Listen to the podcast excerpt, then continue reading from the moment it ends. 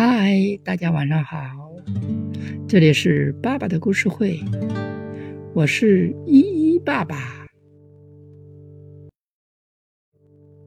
着急的商人，一个商人在集市上生意红火，他卖完了所有的货，钱袋子里装的满满的。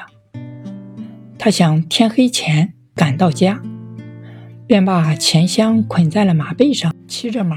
就往家赶了。中午时分，他到达了一个小镇子上休息了一会儿。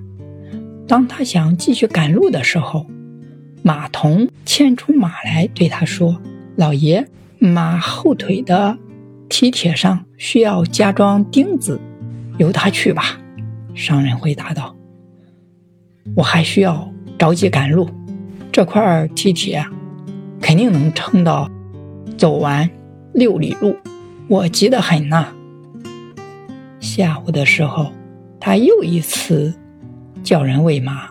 马童走进房间，对他说：“老爷，你的马后蹄上有一块蹄铁要掉了，要不要我给他加装一个钉子？”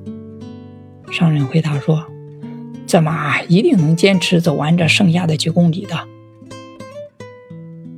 我的时间紧急，他骑着马儿继续往前走。